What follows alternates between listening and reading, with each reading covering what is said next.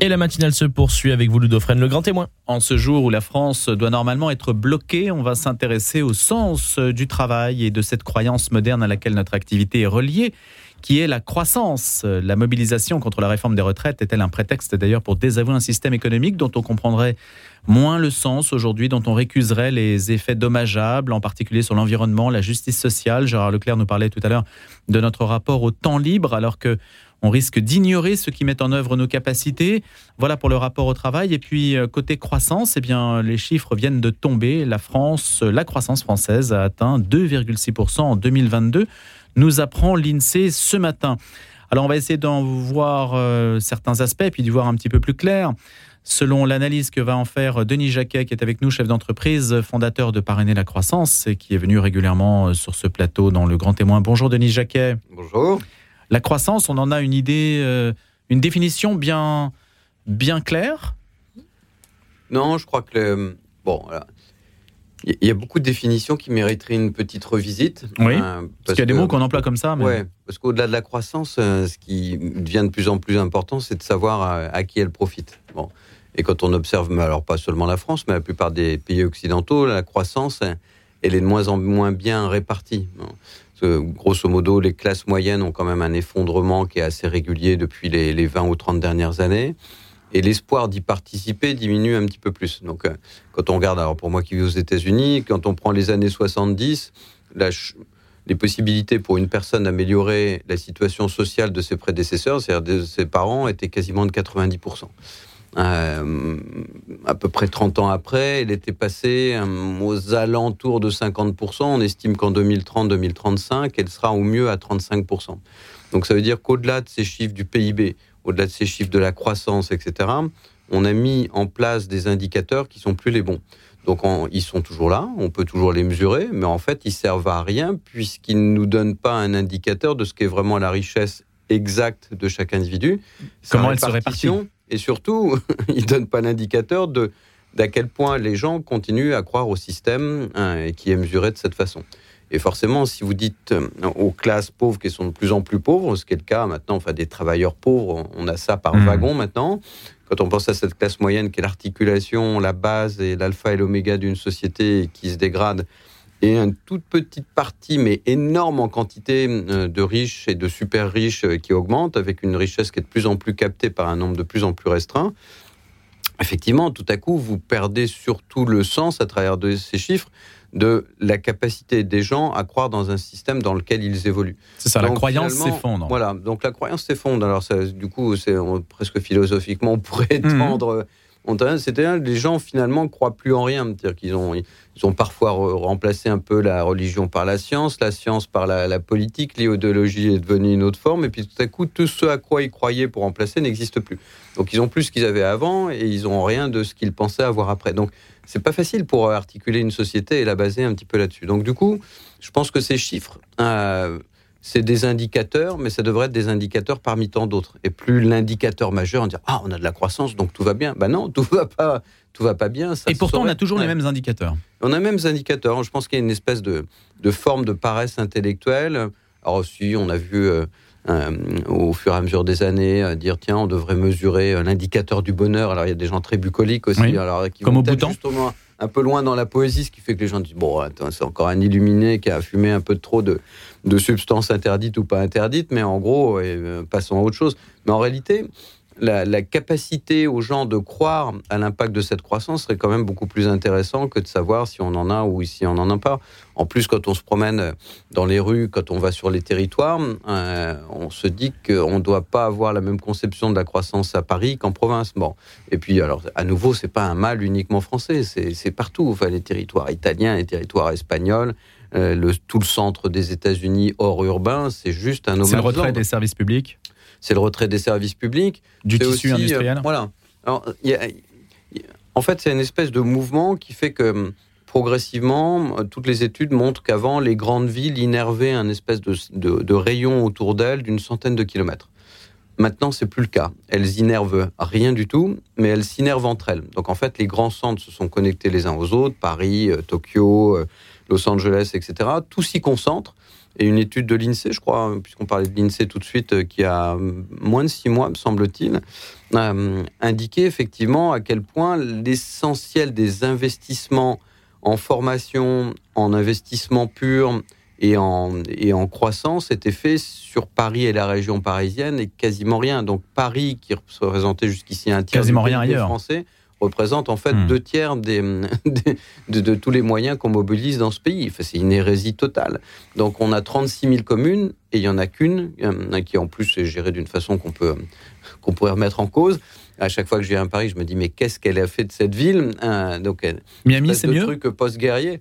Bah, Miami, en fait, fait partie des villes qui n'ont pas confiné, qui ont interdit le pass sanitaire, qui ont dit mais cette maladie est une maladie qui n'est pas si terrifiante que ça. Elle avait 6000 lits d'hôpitaux pour 22 millions d'habitants, donc elle était équipée.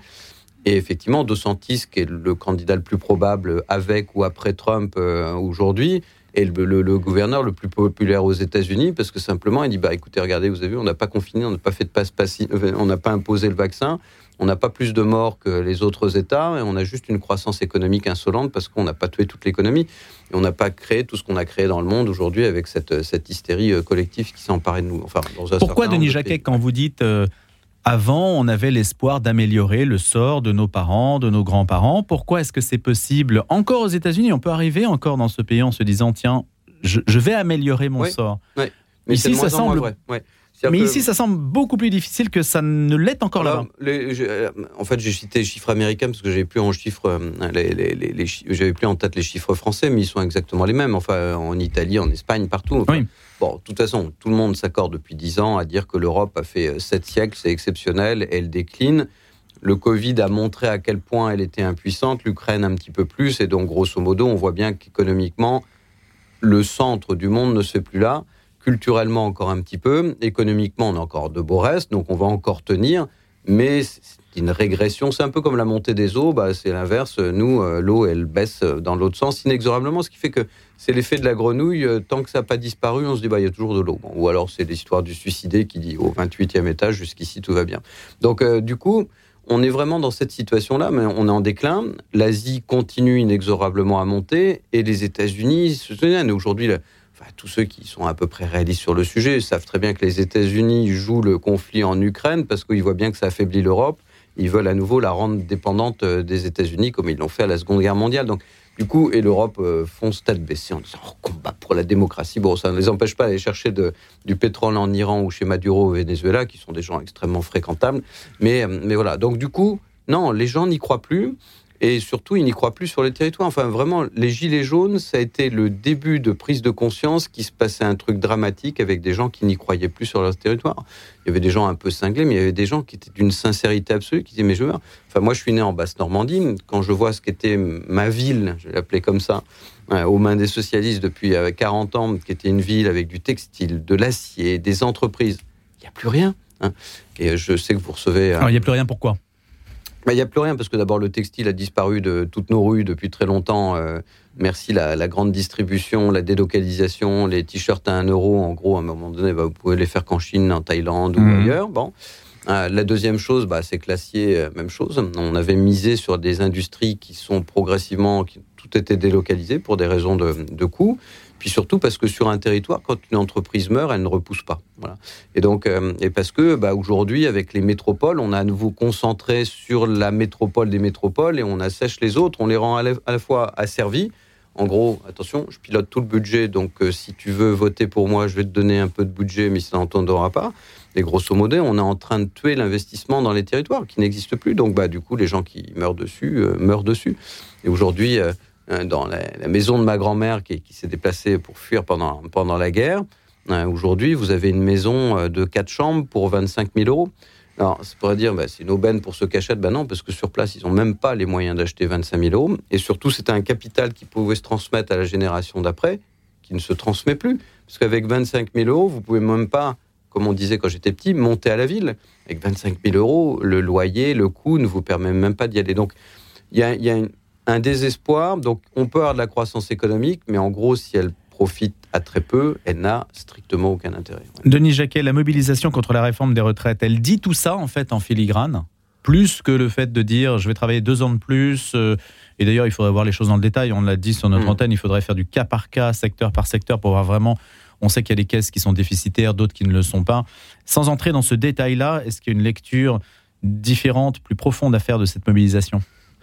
Bon, alors, on va évacuer les étudiants qui, avant de rentrer dans la vie, se posent déjà la question de savoir à quel âge ils vont en sortir. Donc, euh, qui commencent à bosser, puis on en reparle un tout petit peu après. C'est vrai que c'est fréquent dans les, Ensuite, il y les a entretiens d'embauche. voilà, ces, ces grands-parents ou ces prêts au seuil de la retraite hein, et qui aiment soi-disant leur passionnément leurs enfants, leurs petits-enfants, ces têtes blondes ou pas blondes qu'ils adorent, mais pour lesquels ils veulent pas bosser de deux ans de plus alors qu'ils ont gagné euh, 15 ans d'espérance de vie en deux générations.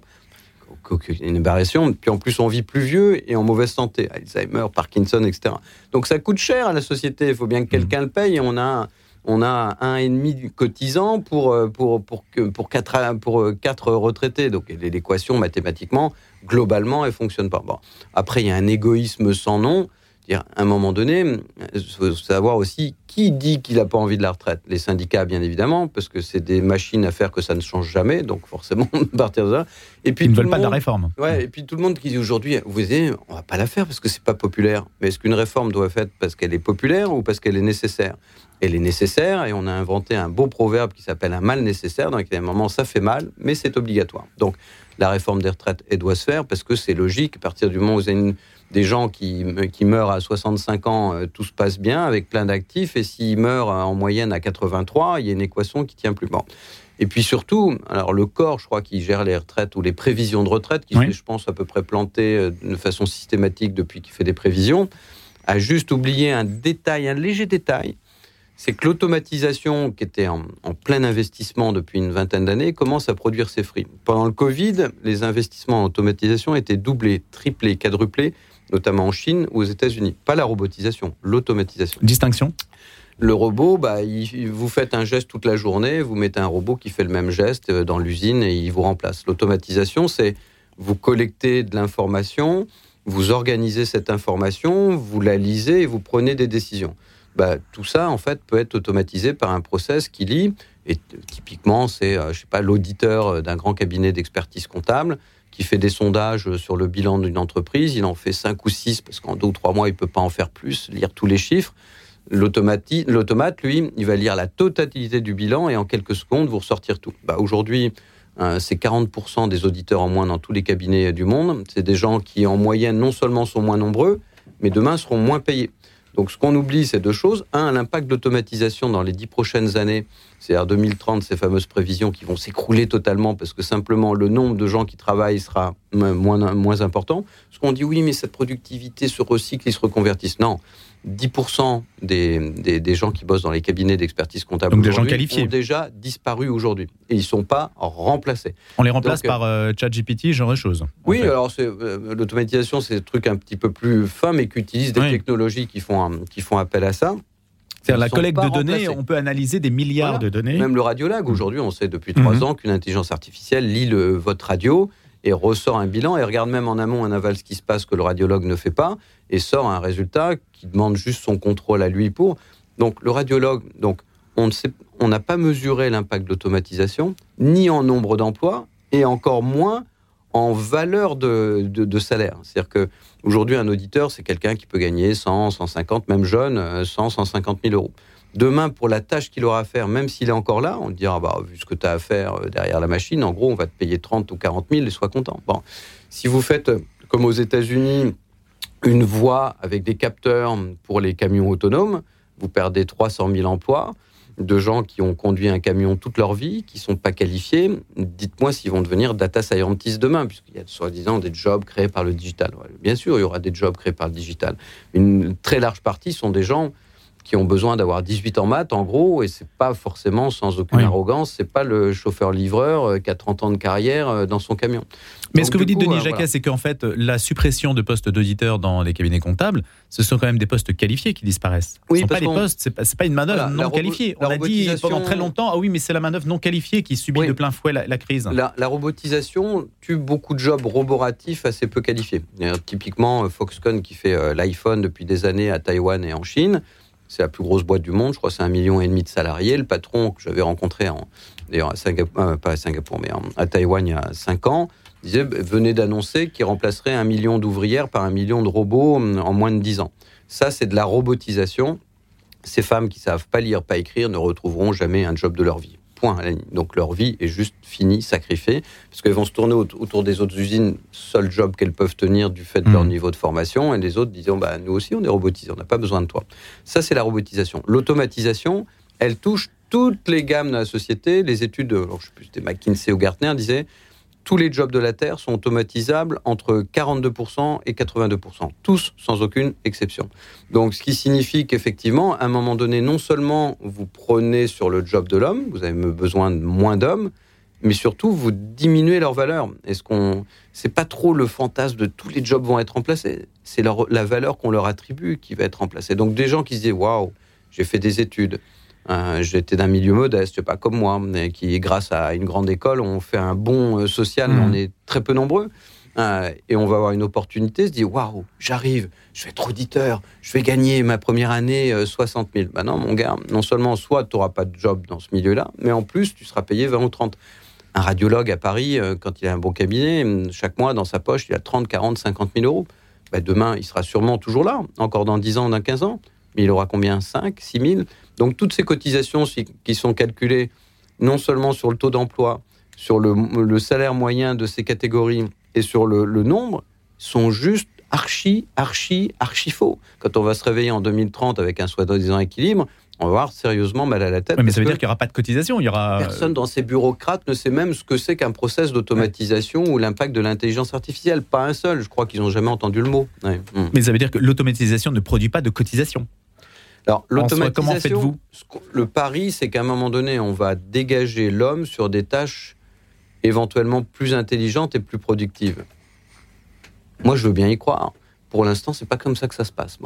Et la deuxième chose, c'est qu'on dit oui, mais vous savez, la théorie du ruissellement, hein, euh, le, trickle down, comme ils appellent les, les Américains, c'est tout ce gain de productivité à terme va être renvoyé à la société pour créer des choses. Mais à un moment donné, si vous avez des jobs roboratifs qui sont tués par la, robotique et une réduction des jobs par l'automatisation, il faut m'expliquer quel job massif on va inventer. Il y avait un, type qui était un des grands pontes d'Apple dans les années 90, euh, Kai Fu Lee, un chinois taïwanais, qui est rentré ensuite pour devenir le patron de Google Chine et qui a monté Sinoventure. C'est un des plus gros fonds, euh, enfin c'est un gros fonds en, Chine, qui a écrit un très beau bouquin qui s'appelle AI, comme Artificial Intelligence, China, US and the Superpowers. Et euh, j'ai eu le plaisir et l'occasion de discuter avec lui à deux reprises. Je lui dis, mais dans votre bouquin, vous décrivez en gros que tous les jobs vont disparaître progressivement et qu'on n'a aucune espèce de solution de remplacement à hauteur de ce qui disparaît. On va en créer, mais pas assez. Il me dit, bah, la seule solution, c'est ce qu'il appelle la solution du care, c'est-à-dire le fait de dire, bah, il y a des millions de gens qui deviennent vieux dans le monde, il va falloir s'en occuper. Mais il me dit, je ne sais pas comment ça va se produire. D'abord parce que qui va financer ça? Donc euh, quand vous aurez 78, 80, 85 ans, peut-être 100 ans demain, qui va s'occuper de vous? Et moi, ma belle-sœur qui, aide à domicile, etc., elle me dit quand on passe une annonce, il y a personne ne répond. Donc, euh, éventuellement, même quand il y a le financement, vous trouvez personne. Bon. Et donc, donc du coup, la question, c'est sympa. On voit cette masse énorme dont on a besoin, mais on ne sait pas qui va les financer. Donc du coup, bah, ça revient sur les débats sur le revenu universel parce qu'on sait très bien que demain, il faudra pouvoir payer des gens qui ne travailleront pas. Voilà. C'est ça, le revenu universel, c'est une forme de partage imposé normalisé. On se dit, de toute façon, s'il n'y a pas de... S'il n'y a pas de possibilité d'honorer euh, l'offre, euh, il n'y aura pas de demande. Bien sûr. Donc il faut créer. Alors et après il y a deux revenus universels sans rentrer dans le détail. Il y a celui de la Silicon Vous Valley euh, très très libéral qui dit tu vas consommer avec le peu que tu as, je vais te donner un peu de l'argent, tu vas me donner de la data, la data va me rendre plus riche, euh, moi Google, moi truc, moi machin. Et en fonction de ça, bah, tu auras un revenu. Donc en fait, grâce à tout ce que tu me donnes de ta data, je vais te rémunérer. Mais en fait, tu me rends un service. Et puis, il y a le revenu universel à la Benoît Hamon, la précédente présidentielle, qui dit, euh, qui, avait, qui, est très gentil, Benoît Hamon, mais qui n'avait pas compris la différence entre automatisation et robotisation, qui a dit on va taxer les robots qui remplacent les hommes et puis, avec euh, cette taxe, on va alimenter les gens et un revenu universel. on a déjà le RSA, on a tout un tas de trucs dont d'ailleurs on s'aperçoit que beaucoup de gens ne le demandent même pas, ce qui est d'ailleurs très étonnant. Donc, du coup, euh, en fait, le revenu universel, il y en a plusieurs acceptations différentes et pas du tout avec le même fonctionnement. Euh, les États-Unis l'envisagent pas du tout de la même façon. Enfin, en tout cas, la Silicon Valley, qui investit dans l'automatisation et qui voit bien ce qu'elle est en train de faire, dit bon, avec l'immense argent qu'on va générer, bah, on, on, va ruisseler. Mais pour tous ceux qui se promènent à Los Angeles, à San Francisco, qui sont devenus, je suis désolé, des dépotoirs à SDF, on voit bien que ça marche pas, le ruissellement. Euh, c'est une honte ce qui Mmh. se passe là-bas. C'est pour ça que tous ceux qui votent démocrate se disent, mais alors, on est surfiscalisé, il n'y a plus de sécurité, et en plus, dans ce pays, on a un nombre, à San Francisco, record dans le monde de milliardaires. On a des gens qui vivent par milliers dehors, sans aucun espoir de s'en sortir dans un pays qui n'a pas de chômage. Donc, bon, voilà, il y a un truc qui, il y a un truc qui marche pas. Enfin, moi, j'adore les États-Unis, mais là aussi, il y a un truc totalement défaillant. oui. Est-ce qu'on est condamné à la paupérisation? Est-ce que cette automatisation amène la fin du travail, mécaniquement? Et jusqu'où peut-on aller dans ce système qui paraît absurde, kafkaïen, en fait, d'avoir euh, un- une automatisation qui gère notre vie, mais en fait, on n'a plus de vie? Parce que le travail moi, disparaît. c'est vraiment une vraie question que je me pose depuis un moment, parce que j'arrêtais pas de dire sur les plateaux depuis très longues années. Moi, je suis entrepreneur, j'ai pas créé une, boîte pour créer des emplois. L'emploi, c'est une conséquence de ma réussite. Hmm. Mais c'est pas mon, mon but le matin de me dire Waouh, je vais créer des emplois. Non, j'ai une idée, je veux développer une entreprise, et dans ce cheminement, j'embauche des gens. Éventuellement, si je les trouve bons, je les Hmm. C'est d'honorer je une les demande. intéresse Le but, c'est capital, d'honorer la parce demande. Hmm. que S'ils donnent de la valeur à ma boîte, j'ai envie de le partager avec eux. D'où ce débat, je crois, qui revient en France sur euh, comment on partagerait mieux par un actionnariat salarié renforcé. Je pense que c'est une très bonne idée. Xavier Fontanet l'avait fait chez Isilor, 15% des, euh, de, de l'actionnariat, ce sont des salariés. C'est une force très importante dans l'entreprise qu'on peut embarquer chez Auchan depuis très longtemps. Il y a une participation, etc., qui est très forte. Et ça a permis l'adhésion au modèle. Ça garantit pas que la boîte marchera bien, mais ça crée un socle social beaucoup plus, plus important. Et là, j'en arrive, quand je vois ce qui est en train de se profiler, à me dire que peut-être on devrait vraiment réfléchir à faire en sorte de partager encore plus la valeur créée par les boîtes, toujours avec les actionnaires, parce que s'ils investissent, pourquoi est-ce qu'ils ne récupéreraient pas leur argent, et plus que leur argent Enfin, c'est le principe de l'investissement. Surtout qu'une partie des investisseurs, c'est les fonds de retraite. Donc, avec l'argent qu'ils gagnent, ils payent vos retraites derrière. On dit, ouh, les méchants investisseurs, ils gagnent de l'argent. Mais avec quoi tu crois qu'ils payent leur- ta, ta retraite Euh, enfin, on, a envie de dire, euh, d'ajouter à la fin, abruti. Donc, euh, du coup, à un moment donné, il faut bien que ça gagne de l'argent. Les fonds de pension aux États-Unis, c'est eux qui payent la retraite. S'ils gagnent plus d'argent, qui sont en faillite, vous avez juste des retraités qui vont mourir sur pied. Bon. Donc, du coup, j'en viens, moi, entrepreneur libéral, à me dire qu'à un moment donné, peut-être que notre rôle va être de faire en sorte qu'une partie de nos bénéfices, d'une façon ou d'une autre, reviennent vers nos salariés, soit en salaire augmenté, ce qui dégradera notre, notre, notre performance et notre rendabilité. Mais si c'est pour vivre dans une société qui se paupérise, de toute façon, on le prendra de plein fouet à un moment ou un autre. Donc, je pense que malheureusement, il y a une forme de ce qu'on appelait avant le communisme qui va prendre un nouveau visage. Le revenu universel, c'est finalement une idée un tout petit peu communiste et qui va finir par s'insérer même dans des sociétés libérales. Et je pense que ça vient progressivement et on n'échappera pas à ce débat. Merci beaucoup, Denis Jacquet, de nous avoir euh, renseigné sur ces aspects de l'évolution économique, en particulier sur l'automatisation et autres sujets liés aux questions du moment. Vous êtes fondateur de Parrainer la croissance, chef d'entreprise. À bientôt.